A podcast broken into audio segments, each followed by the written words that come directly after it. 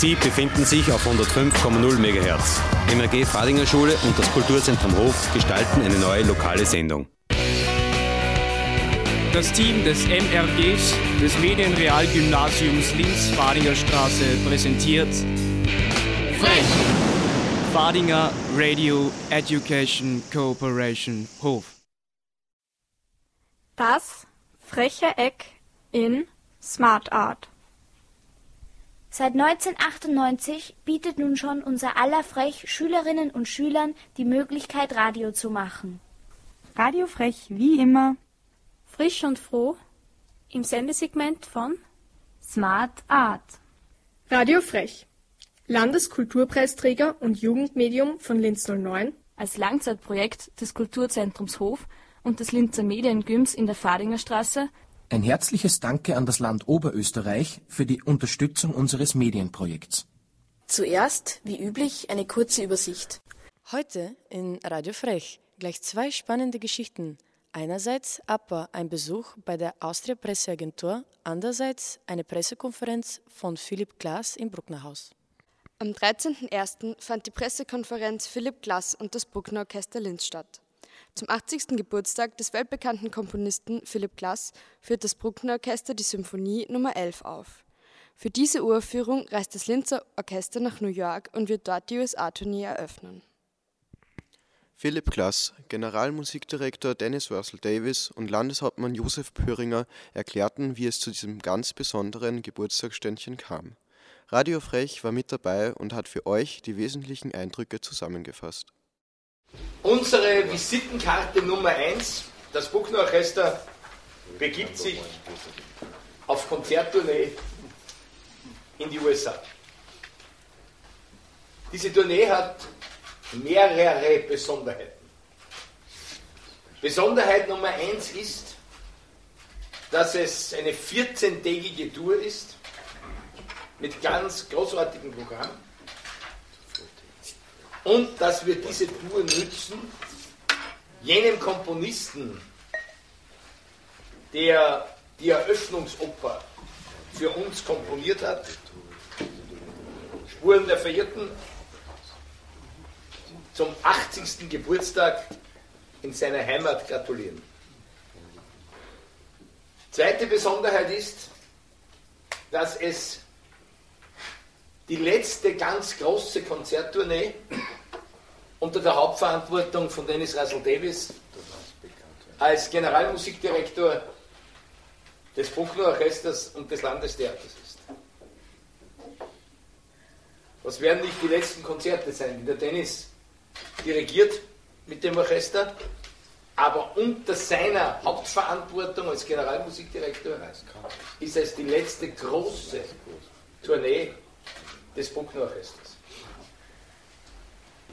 Nachdem Philipp Glass und Dennis Russell Davis so etwas wie musikalische Zwillinge sind, ist die Zusammenführung dieser beiden Anlässe, 80. Geburtstag von Philipp Glass und letzte große Konzerttournee in seiner aktiven Zeit als Generalmusikdirektor vom Hauptinterpreten des Philipp Glass Werkes, zumindest in Österreich, glaube ich, eine gute Symbiose. Dritte Besonderheit, wir werden mit einer Wirtschafts- und Politikdelegation die ersten Tage dieser Tournee begleiten. Es werden Wirtschaftsinstitutionen, insbesondere auch aus dem Bereich der Gesundheit, gemeinsam mit politischen Vertretern am Anfang dieser Reise dabei sein. Wir werden uns als Wirtschaftsstandort vorstellen und wir werden vor allem die Situation nützen und uns in New York das Medical Valley ansehen, weil wir ja in den Anfangsphasen eines Aufbaus eines Medical Valleys natürlich nach unserem Zuschnitt und Größenordnung in Oberösterreich im Zusammenhang mit der Schaffung der Medizinfakultät und des Universitätsklinikums. Wir führen Wirtschaft, Gesundheit, Kultur, Internationalität in diesem Fall zusammen.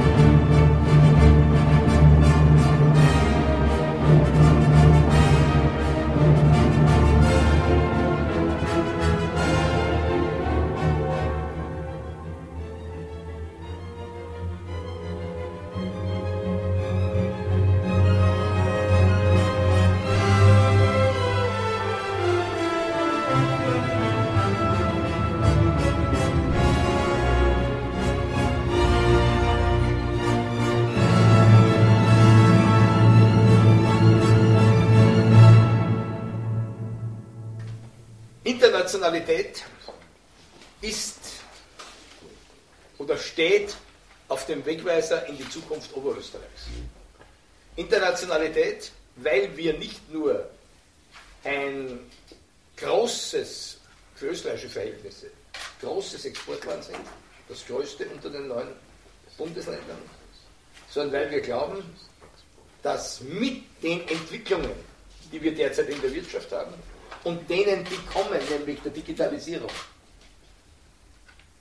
nur eine Chance haben, als Wirtschaftsstandort weiterhin zu punkten, wenn wir auf eine verstärkte Internationalität setzen. Und natürlich hat die Kultur und die Kunst ihren Eigenwert. Das ist überhaupt keine Frage. Aber ich sage Ihnen, die Kultur und die Kunst, die Musik im Besonderen, ist auch für die Wirtschaft ein ganz idealer Türöffner. Ich habe bei vielen Wirtschaftsauslandsaufenthalten als Botschafter unseres Landes Musiker, Sänger mitgehabt, wiederholt die Florianer Sängerknaben, wiederholt kleinere Formationen, eben mit, der, mit dem Hintergedanken, mit der Musik und mit der Kunst die Tür für Oberösterreich aufzumachen. Und das ist immer wieder gelungen. Natürlich steht die Konzertreise, die Musik, Philipp Glass, das Bruckner Orchester im Mittelpunkt dieser Tournee. Das soll überhaupt nicht geschmälert sein, aber wir werden es darüber hinaus auch nützen. Meine sehr geehrten Damen und Herren, abschließend als Kulturreferent, solche Tourneen haben auch kulturpolitisch eine ganz große Bedeutung. Auch fürs eigene Land obwohl die Konzerte in Amerika stattfinden. Einfach deswegen, weil damit der Stellenwert unseres Orchesters, der Rang unseres Bruckner Orchesters anerkannt wird. Nicht jede Orchestergruppe wird in der Lage sein, in Amerika eine Konzerttournee zu machen.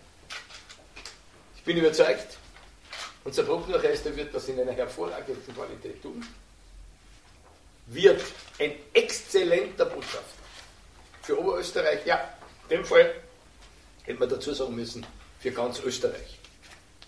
Für das Kulturland und für das Land, für die Republik als solche sein.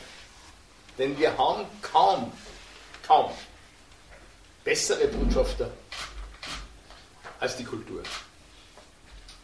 Und man kann darüber streiten, welcher Zweig in der Industrie der exportfähigste ist. Eines ist ganz sicher. Der beste Exportartikel, den wir haben, ist die Musik. Bekanntlich gibt es einen Streit, dass Österreich im Treibreichen Weltmeister ist. In der Weißweinerzeugung sicher erst dem Skandal, dem Weinskandal. Im Herdopferslauf, das ändert sich von Fall zu Fall.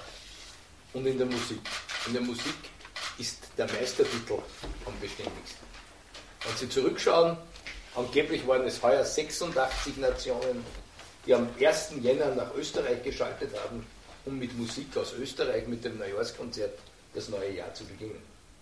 Musik ist unser bester Exportartikel und die Musik, verkörpert durch das Bruckner Orchester mit Dennis Russell Davis an der Spitze, ist eine sehr attraktive Visitenkarte für das Land Oberösterreich. Ich wünsche schon heute dem Orchester den bestmöglichen Erfolg und darf das Wort an den Dennis Russell Davis weitergeben. Oder, oder Philipp zuerst, bitte. Ja.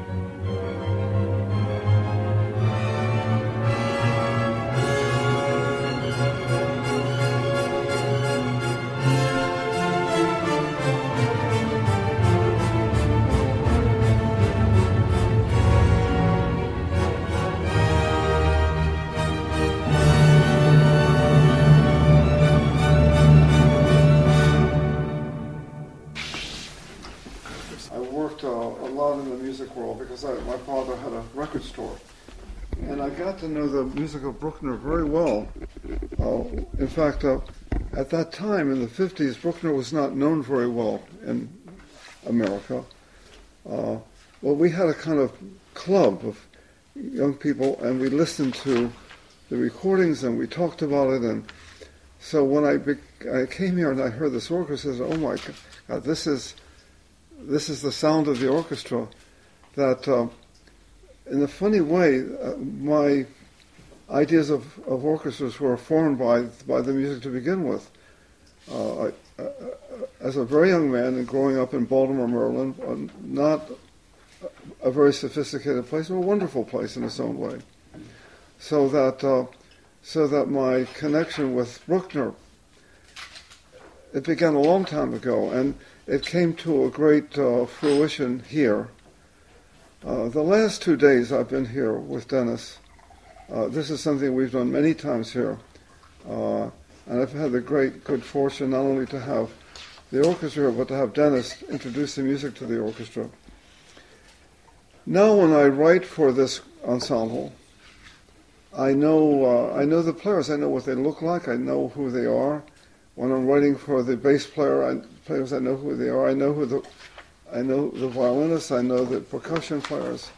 I uh, uh, uh, there's a, a, a, warmth between myself and the orchestra, which is uh, I can't say it's uh, uh, unusual, but it's not common either. new music can be difficult, and this music is not easy either, even though the public has taken a liking to it, which of course pleases us, but it's not that easy to play. Um, and uh, they bring to it an enthusiasm. They, they accept it in a, a, very warm way, and partly because we, we now go back so so many years. It's taken a while for this to develop, but it's a real relationship now.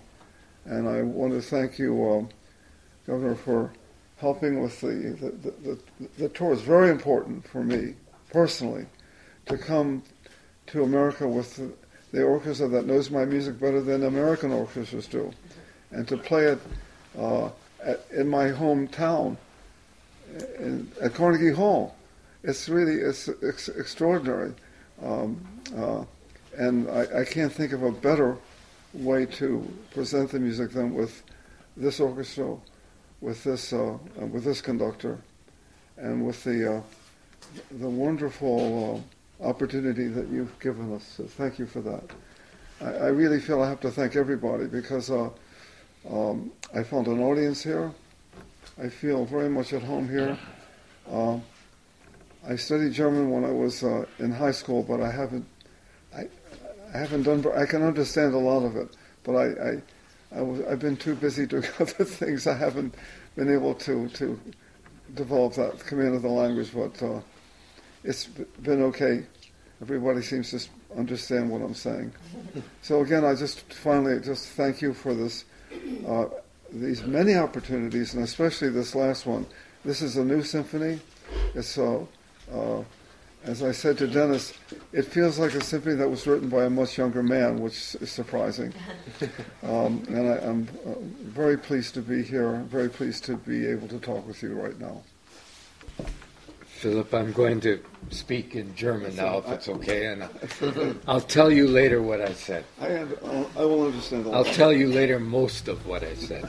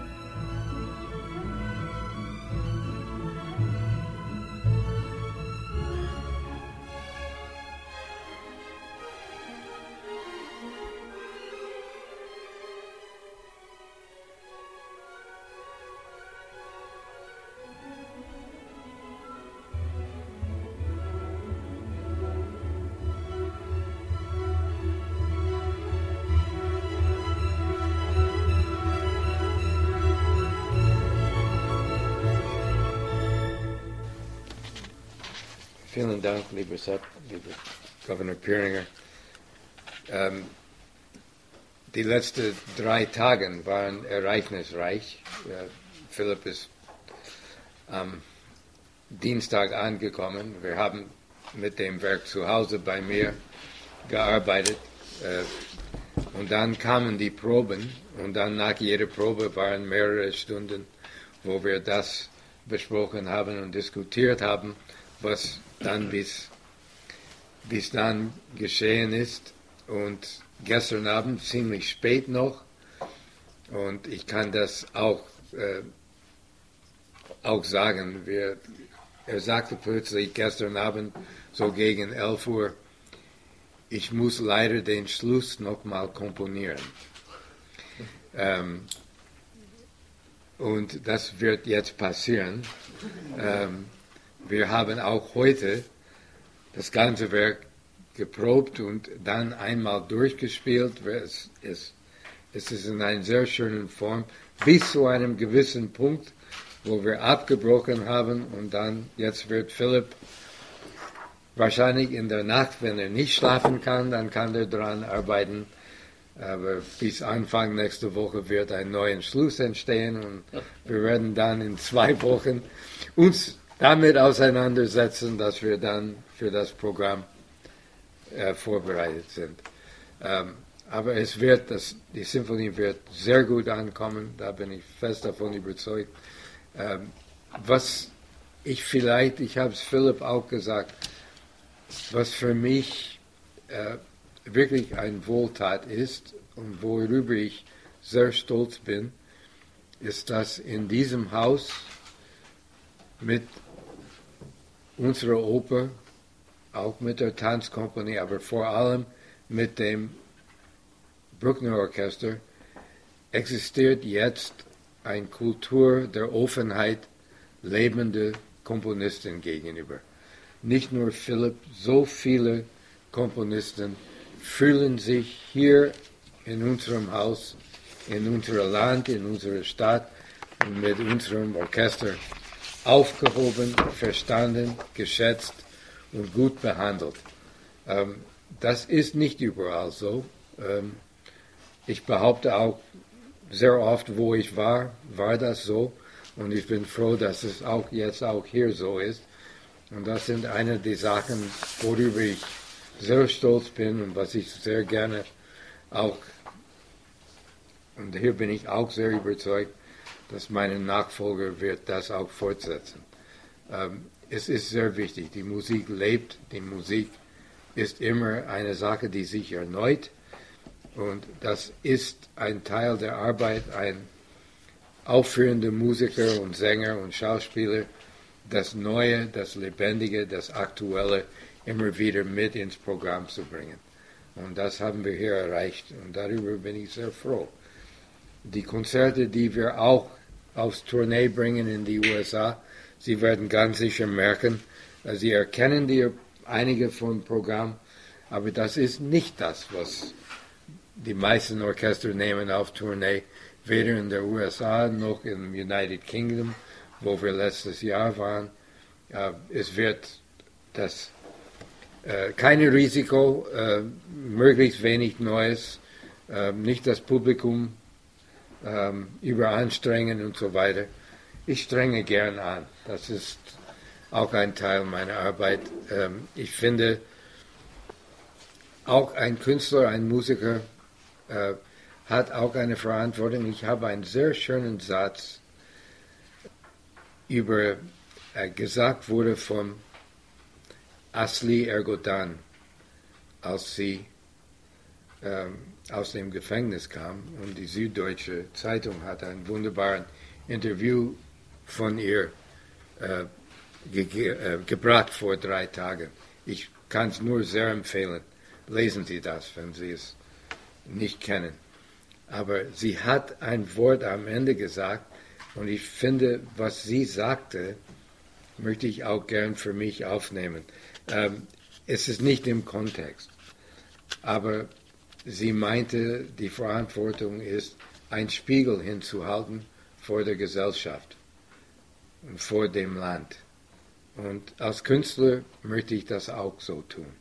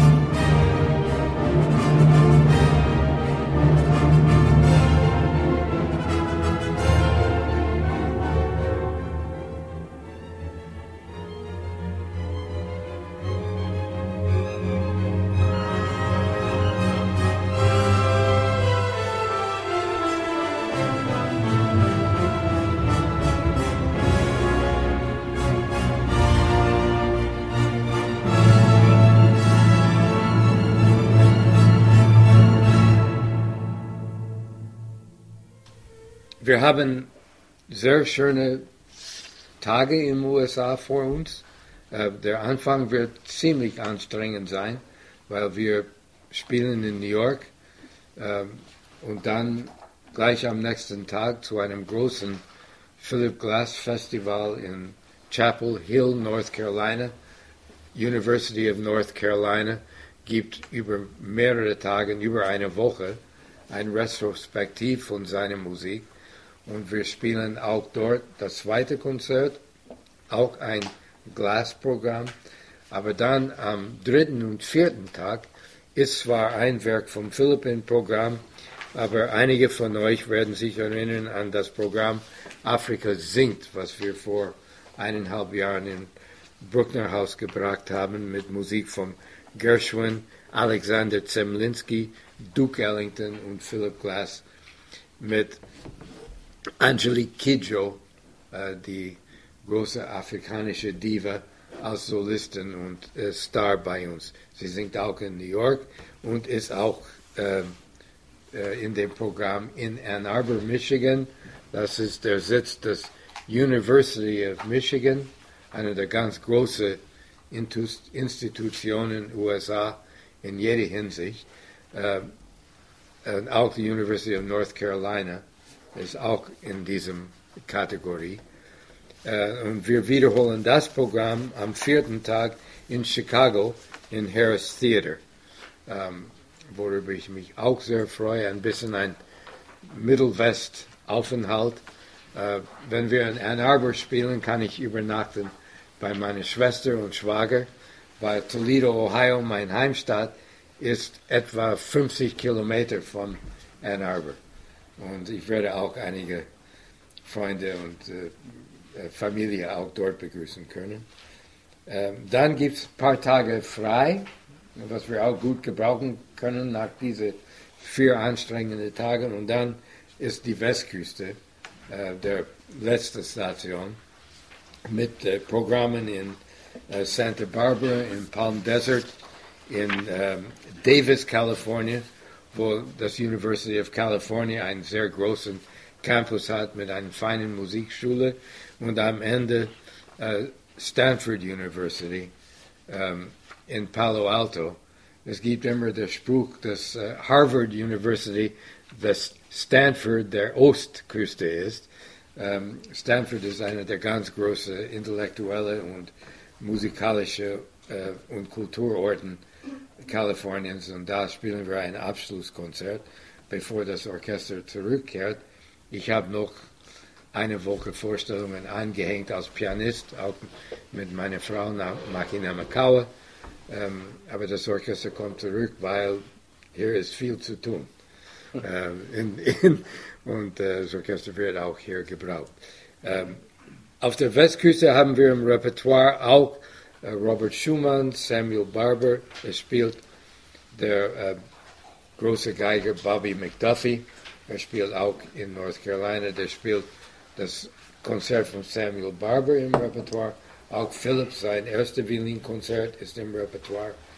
Äh, und wir geben auch in Kalifornien die erste kalifornische West Coast Aufführung von Phillips neue elfte, elfte Symphonie. Was muss man auch über die Zunge gehen lassen.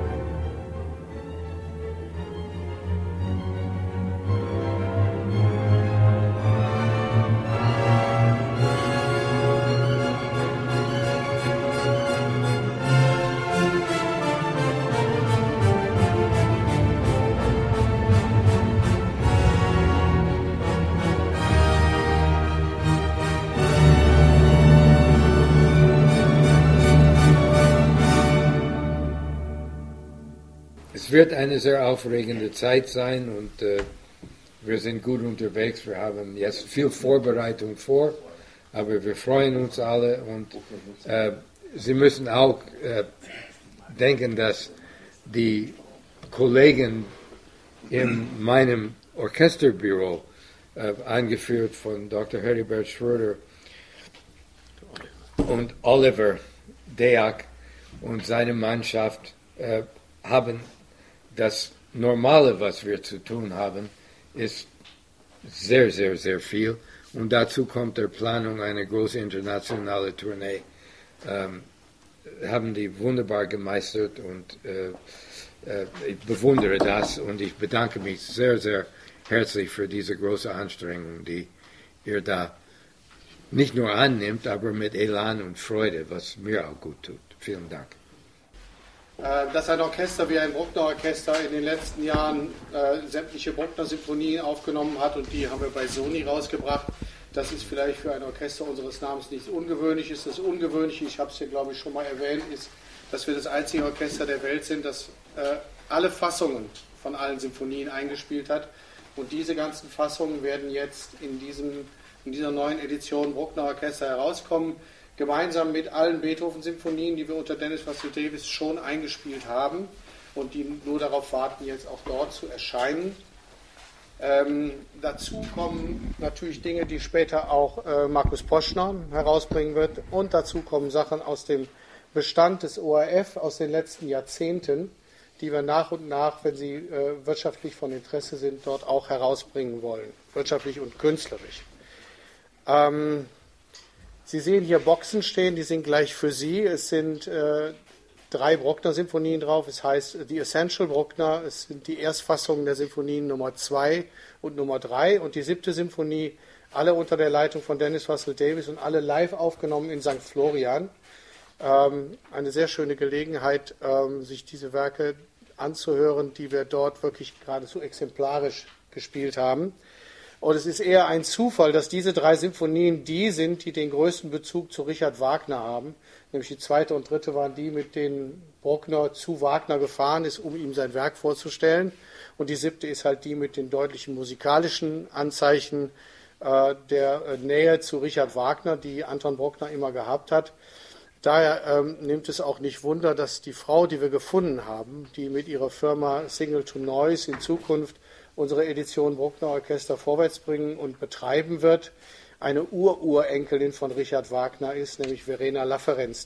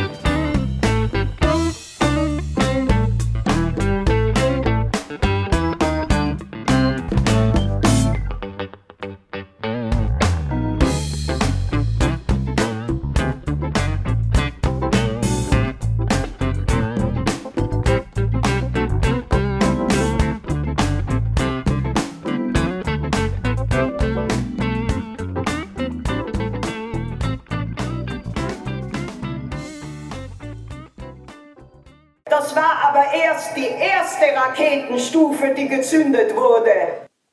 Radio Frech, heute aus der APA, der Austria Presseagentur. Hier treffen wir auf Werner Möller, den stellvertretenden Chefredakteur. Er erklärt uns, wie unsere nationale Nachrichtenagentur arbeitet. Die APA versorgt den österreichischen Medienmarkt mit allen für Österreich relevanten Nachrichten, Bildern und Videos des Weltgeschehens. Dabei ist sie Teil eines weltweiten Systems aus Nachrichtenagenturen. Aber wie ist das bei der modernen APA? Ist sie tatsächlich politisch und wirtschaftlich unabhängig? Die modernere APA oder die moderne APA ist dann 46 nach Ende des Zweiten Weltkriegs gegründet worden, auf Betreiben der Alliierten nach einer ganz einfachen Überlegung, die aber brillant ist.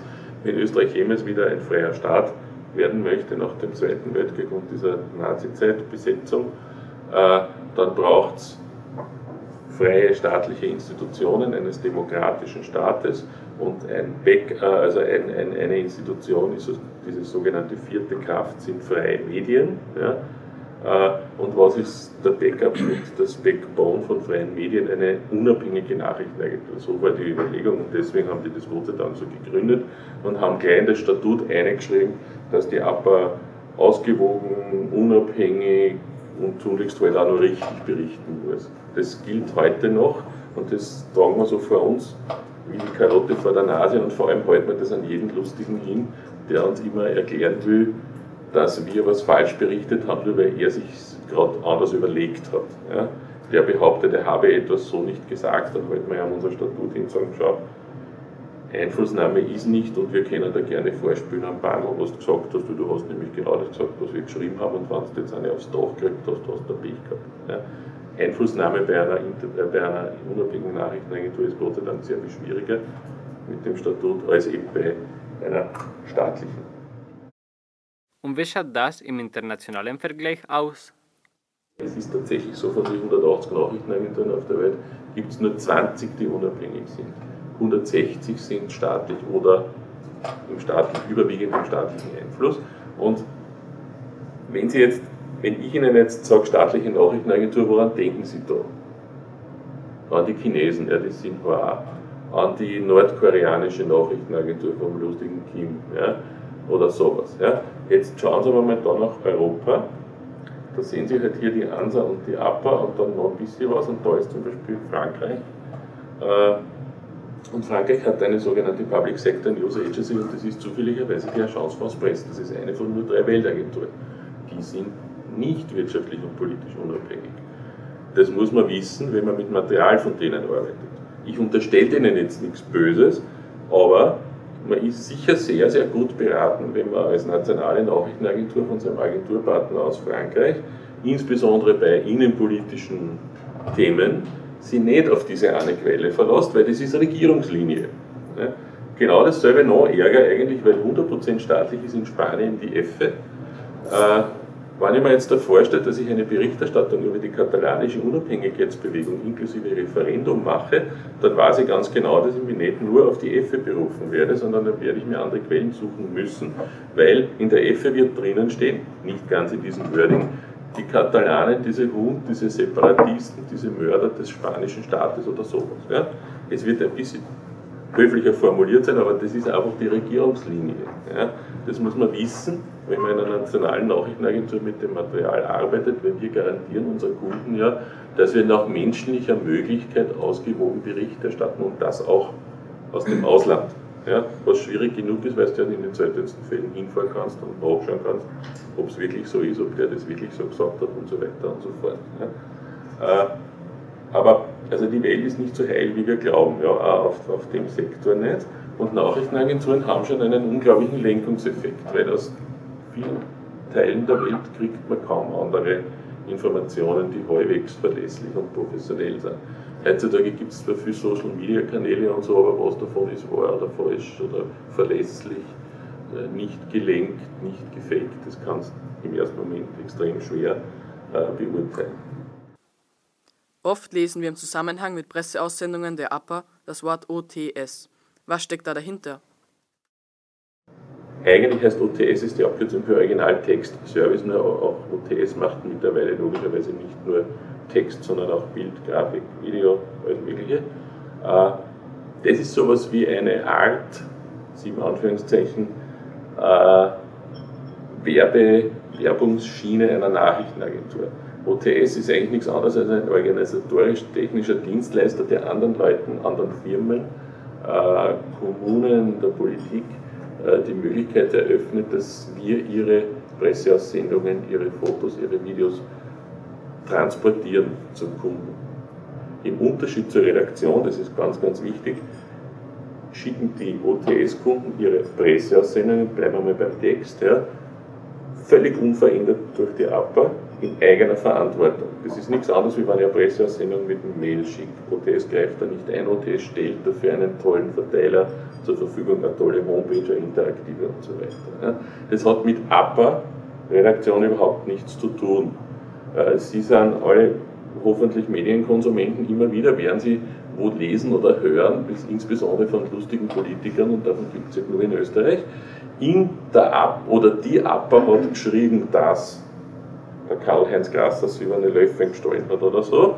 Nein, das ist nicht wahr, wir haben das nicht geschrieben, sondern in einer ODS-Aussendung eines übel beleumdeten Parteipressedienstes, den ich jetzt nicht nenne, äh, weil es eher ein erfundenes Beispiel ist, ja, ist das drinnen gestanden. Das hat mit der Redaktion nichts zu tun. Es ist nur zufälligerweise unter Anführungszeichen unsere Firma. Und Material, das auf OTS läuft, kann und ist natürlich auch Ausgangsmaterial für die Berichterstattung. Aber nicht jeder Plätzchen, der da drin steht, kommt dann in die Arbeit. Dazu haben wir ja Redakteurinnen und Redakteure, die nur ein bisschen denken auch. Ja.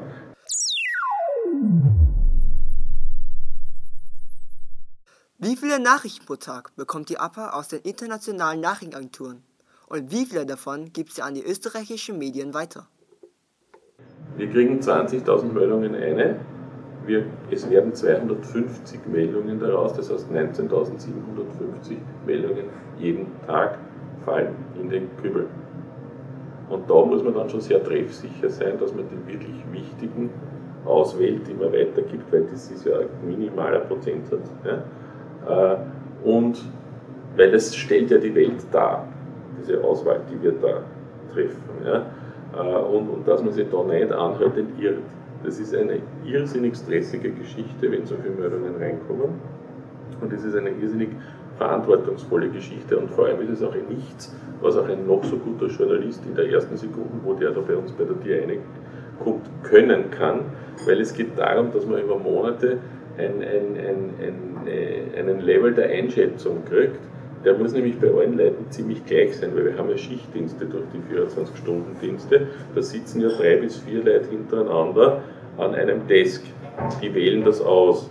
Das macht ja überhaupt keinen Sinn für einen Kunden, wenn am Vormittag jemand ein vollkommen andere Selektionskriterien hat als über Mittag oder am Nachmittag. Da fragen sie, ob man deppert sind, dass man Geschichte sechs Stunden weg kann und auf einmal machen wir es dann großartig. Ja. Und dann kommt es dazu noch, dass das, weil ich gesagt habe, ziemliche Belastung, es kommt ja ununterbrochen Material rein, äh, dass man dann auch noch wahnsinnig flink entscheiden muss und immer zu einem Zeitpunkt, wo man zu wenig Informationen hat. Und man muss sich das einfach trauen. Das Tödlichste in einer Nachrichtenagentur am Desk ist, sich zu denken, aha, da kommen jetzt ein paar Meldungen, das schauen wir nachher an, da bin ich mir nicht so sicher, das mache ich wahrscheinlich eh, ja, das mache ich wahrscheinlich nicht, aber sicherheitshalber lasse ich es nur liegen, so quasi. Ja. Wenn Sie das 10 Minuten machen, haben Sie eine einzige Chance zu überleben. Sie nehmen das alles und hauen es in den Papierkorb. Ja. Gut recherchierte Artikel brauchen unterschiedliche Quellen. Ist das Internet dabei hilfreich? Ja, natürlich, Internet ist schon eine Quelle. Mein Internet ist sowieso mal ein technisches System, das nichts dafür kann. Aber was im Internet an Content angeboten wird. Nur diese Internetquellen, und damit meine ich vor allem Social Media Quellen, das ist in Wahrheit genau das Gegenteil von einem Nachrichtenagentursystem. Was ist ein Nachrichtenagentursystem? Firmen, bei allen Abstrichen jetzt politischer Natur und so weiter, aber Firmen, die sie kennen, die einen Liefervertrag haben, die sich zum Teil persönlich kennen, weil man einmal im Jahr mit denen sich zusammensetzen muss, um den Tarif zu verhandeln, äh, wo es Namen und Adresse gibt. Wenn ich heute eine Meldung kriege von der DPA und ich habe das Gefühl, das ist ein Blödsinn, ja, dann habe ich unten auf meinem Telefon eine Tasten und bin innerhalb von einer Sekunde beim Nachrichtenchef von der DPA in Berlin und sage, bitte schau dir das an, ich glaube, da hat es was. Ja. Das sind lauter Dinge, die Verlässlichkeit in einer sehr kurzen Zeit garantieren. Äh, genau das habe ich im Internet nicht. Da können schon richtige und gute Dinge drinnen zu finden sein, aber es braucht einen gewissen Aufwand, das eben gegen zu checken, ob das überhaupt stimmt, ob es überhaupt wahr ist, ob es nicht ein Fake ist, ob es nicht einfach nur als faktengetarnte Meinung ist, was in sozialen Medien extrem häufig ist, also irgendwelche Eiferer, die halt sich die Welt so hinbasteln, wie sie glauben und dann behaupten, dass es Fakten sind. Und wir müssen aber das monitoren und wir müssen im Einzelfall natürlich da Dinge rauspicken, aber das alles ist das, was im alten Rom die Cloaca Maxima war. Sie wissen, was in der Cloaca Maxima drinnen war, im alten Rom. Das ist also der offene Kanal. Und mein Beispiel ist immer, ja, auch dort gab es immer wieder mal ein goldenes Ringlein. Und manchmal hat man sogar gefunden, wenn man in dem ganzen anderen, der Cloaca Maxima, halt schön gewühlt hat. Wenn man es dann endlich gefunden hat, was ziemlich aufwendig ist und stinkig, dann hat man allerdings auch noch checken müssen, ob das Gold wirklich Gold ist.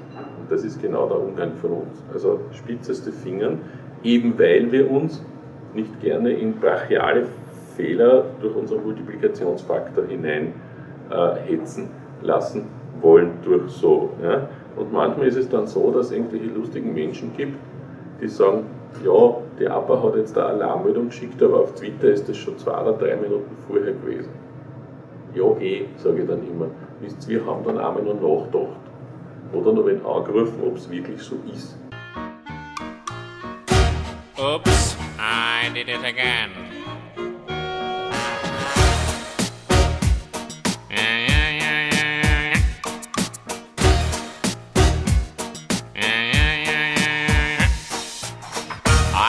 I did it again. I made you believe we're more than just friends. Oh, baby, it might seem like a crush, but it doesn't mean that I'm serious. Cause to lose all my senses, that is just so typically me. Oh, baby, baby, oops, I did it again. I played with your heart, got lost in the game. Oh, baby, baby, oops, you think I'm in love, that I'm sent from above. I'm not that innocent. You see, my problem is this I'm dreaming away, wishing that heroes that truly exist. I cry watching the names. Can't you see I'm a fool in so many ways? But to lose all my senses, that is just so typically me, baby. Oops, oops, I did it again.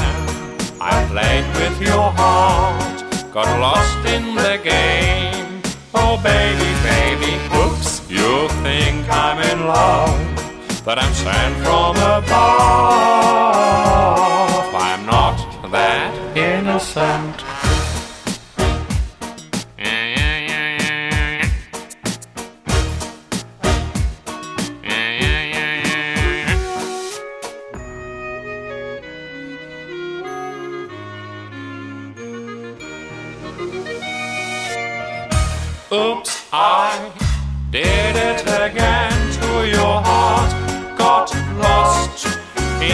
in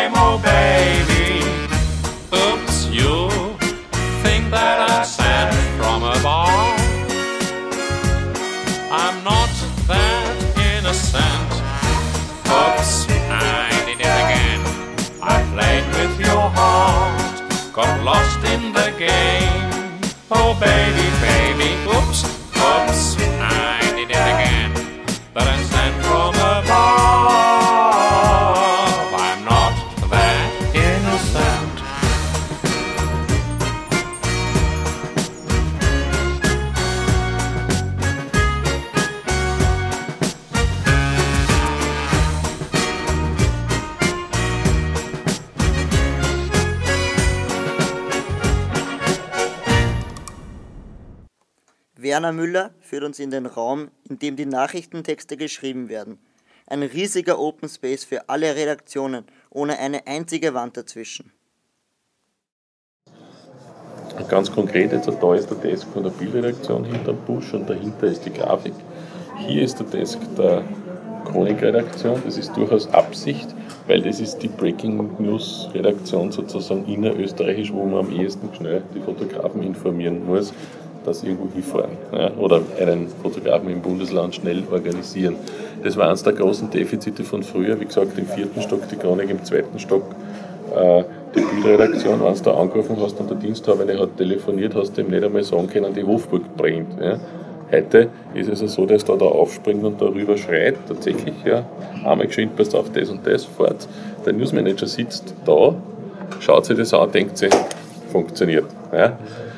Umgekehrt, wenn wir da eine Alarm, eine Vorrangmeldung raushauen, äh, und nach ein bis zwei Minuten beobachtet man das nicht, dann geht man hin und sagt, ihr wisst eh, ihr seid eh schon unterwegs oder so. Ja, das ist ein sehr, sehr gutes System. Dann haben wir da die Innenpolitik, dieser Bereich. Hier die Wirtschaft, das ist schon ein bisschen weiter weg, dann, aber sehr großes Ressort. Und da die Außenpolitik, das ist der Desk, wo eben das 24-Stunden-Radl in der Nacht sich wieder verjüngt, ja, weil ja wirklich nur eine Person dann in der Nacht im Normalfall da ist. Außer wir wissen, dass in der Nacht was stattfindet, wie US-Präsidentschaftswahlen oder so, dann haben wir natürlich mehr Personal. Aber für den Regelbetrieb haben wir hier eine Person plus eine sehr, sehr genaue Alarmierungsliste. Für den Fall, wenn was ausbricht, dass man ganz geschwind Kolleginnen und Kollegen wohin schicken kann oder herein beordern kann, je nachdem. So, jetzt fehlt im Basisdienst noch Kultur und Sport. Äh, wir haben versucht, bei allen Redaktionen, so wie geschildert, das so zu machen, dass die Desks in der Nähe vom Newsmanager sind, aber irgendwer muss dann ganz im Eck sein sozusagen. Und das ist eben die Kultur da hinten in diesem Eckel. Die sind gar nicht unfroh darüber, dass sie ein bisschen im Eck sind, weil die öfter mal anspruchsvolle Texte schreiben, wie Kritiken, Rezensionen und so.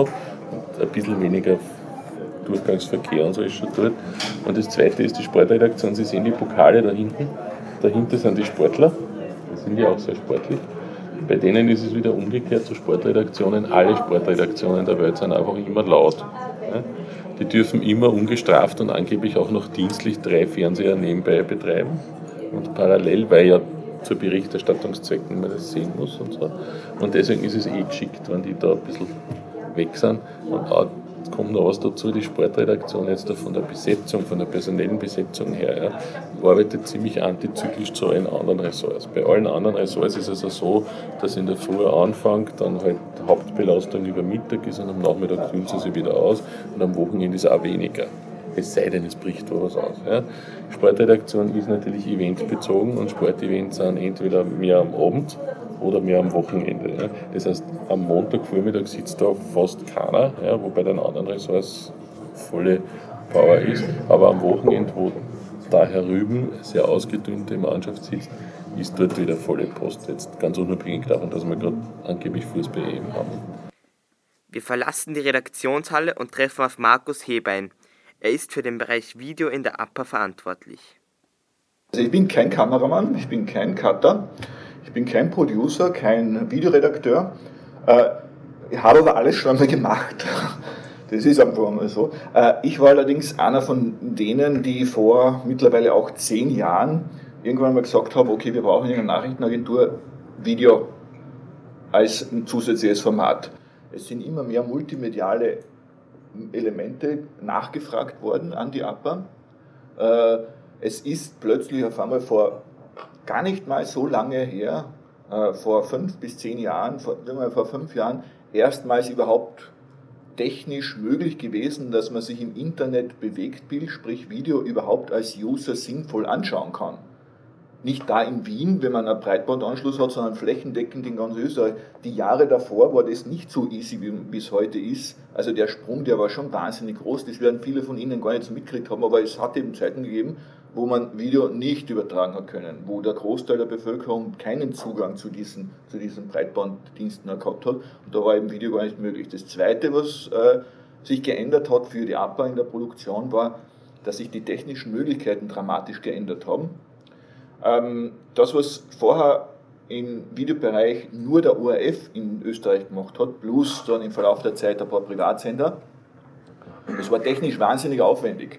Ähm, eine Kamera damals hat, äh, sagen wir mal so, das fünf- bis zehnfache von dem gekostet, was heute eine Kamera kostet. Äh, eine Kamera, eine nachrichtentaugliche Videokamera für den Fernsehbereich vor 20 Jahren anzuschaffen, war eine riesengroße Investition.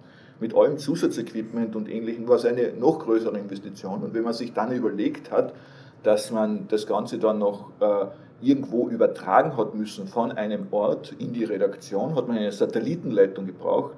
Möglicherweise haben Sie es manchmal in den Nachrichten schon gehört, wir schalten jetzt dann über Satellit dort und dorthin. Äh, wir schalten über Satellit dort und dorthin, ist wahnsinnig teuer. Da muss sich das, das äh, jeweilige Medien tatsächlich eine Satellitenleitung mieten. Das ist nicht für 500 Euro zu haben, sondern ist wahnsinnig teuer. So, das war früher. Und früher heißt fünf Jahre und weiter, weiter zurück. Heute ist es so, dass eine Kamera im Bereich 3.000 und 4.000 Euro äh, sehr gut für den Nachrichtenbereich schon tauglich ist. Natürlich, wenn man nachher wieder Spezialgeschichten dabei äh, haben muss, kostet es wieder über 10.000 Euro.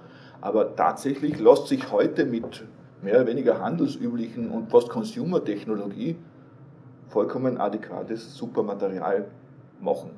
Selbst, ich meine, das muss ich dazu sagen, selbst mit iPhone oder mit Mobiles lassen sich mittlerweile jetzt nachher unter optimalen Bedingungen solche Videos drehen, die, wenn sie dann gesendet werden, irgendwo in einem Beitrag kein Mensch draufkommt, dass das mit einem iPhone produziert worden wäre.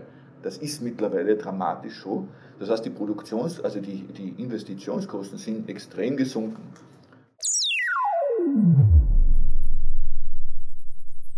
Und worin liegt der jeweilige Vorteil von Textnachrichten im Vergleich zu Videonachrichten?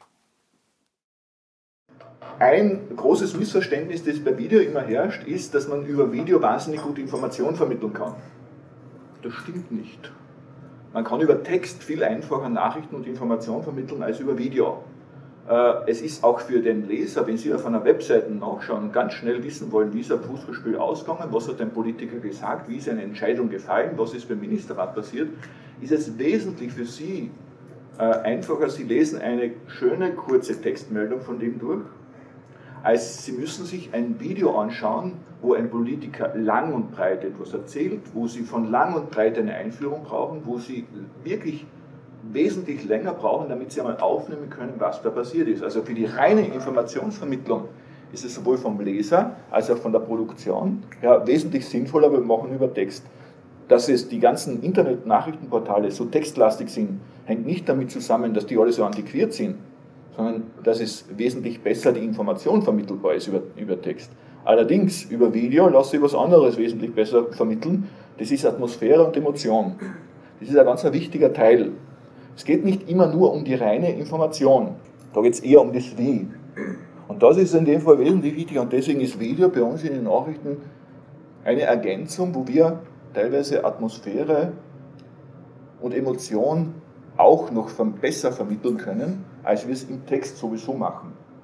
Und was man aber nicht verwechseln darf, es passiert in den seltensten Fällen, dass Nachrichten per se oder Videonachrichten per se der optimale Informationsvermittler sind. Nicht umsonst hat jede Nachrichtensendung im Fernsehen einen Moderator. Wenn man das Video einfach so einspielen würde und sagen wir so, einen, äh, einen Videobeitrag einfach das einspielen würde, was der Kameramann da gefilmt hat, das würde man einfach so hinwerfen. Das wäre eigentlich die optimale primäre Information. Damit würde niemand was anfangen können.